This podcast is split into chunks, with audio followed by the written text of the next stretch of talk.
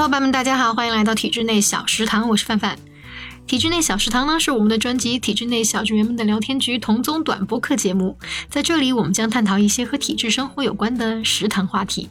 今天我们想聊聊，不是985和211，，找工作就要从大二开始吗？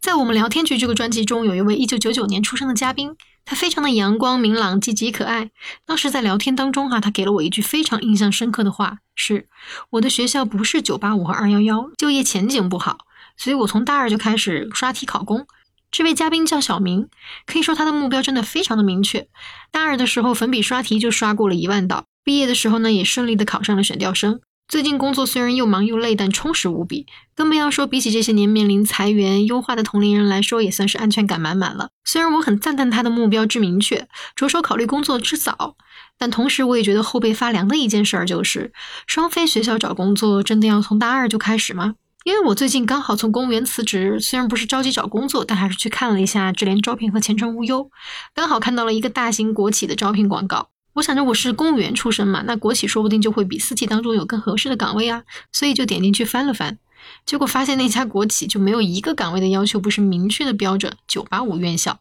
就我手上那张薄薄的二本院校毕业证似乎没有任何作用，但因为我对公务员重新找工作这件事情呢，本身就做好了百分之九十五甚至百分之九十九连面试的机会都不会给我的心理准备，所以呢，我也就只是颇为感兴趣的看了看他们的其他要求，然后就高高兴兴的退了出来。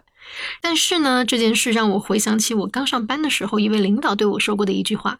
他说：“呃，凡凡，你那个什么什么学校能考上我们单位，应该是运气好吧？你同学现在的就业都比你差吧？”说实话，当时我第一反应是有点生气，哦，这看不起我们学校嘛？人家华中科技大学的校长不是说过，母校是你一天骂八遍都不许别人骂的地方。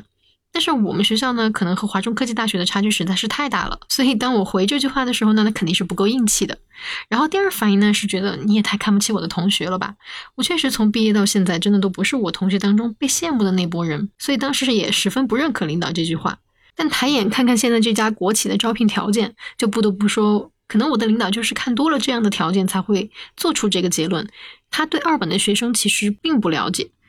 在社会当中这样的案例，其实何止我就随便哪个平台翻一翻，就比我听到的这句话更伤人、更难过的话多了去了。这也不怪别人。当高考作为最公平的竞争机制来筛选我们的时候，就注定了大多数企业同样也认为这是最高效的筛选机制，甚至它和一些不透明的机制比起来，应该算是非常公平公正了。毕竟就算是某副总的儿子，双一流的条件一卡，该进不去还是进不去。所以我觉得没有必要为此愤愤不平。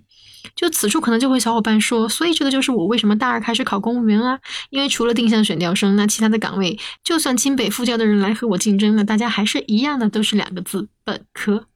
确实很公平，这个说法的确也是个好办法。但我想说的是，不管考不考公务员，最重要的事情是要对自己建立一个可以支撑自己的认知，不要因为我是二本就灰心丧气。学校是一个改变不了的既定事实，那就找准怎么样还能让自己更好。就无论是去考在职研究生，还是专精某一项工作技能，或者是把本来就不是自己选的那个专业，干脆就摒弃掉，去找自己真正喜欢的事情来做。就比如，其实我知道有很多二本院校毕业的人，随着毕业越久，工作经历和毕业院校在简历中的比重就越来越平均，甚至会被反超。因为不是人人都擅长考试，但不擅长考试不一定在工作当中他就是弱者。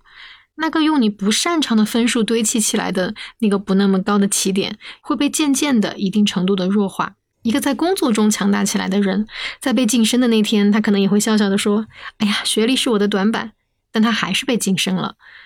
所以，可能你会被。一次、两次、五次、十次的拒绝面试，可能你会看着一个不如你的人在工作中因为学校而被重视、被提拔。但是不要执着于拿自己不擅长的东西去跟别人擅长的东西比。最重要的是你的第十一次、十二次、十三次的越挫越勇。我们对自己有清晰定义的同时，也要做好面对打击的心理建设，松弛的去对待已经成为过去的分数。就算从大二开始找工作，也不是因为我的学校太差，我要提前去准备考公务员。而是因为我想要有更多的时间去定义我自己。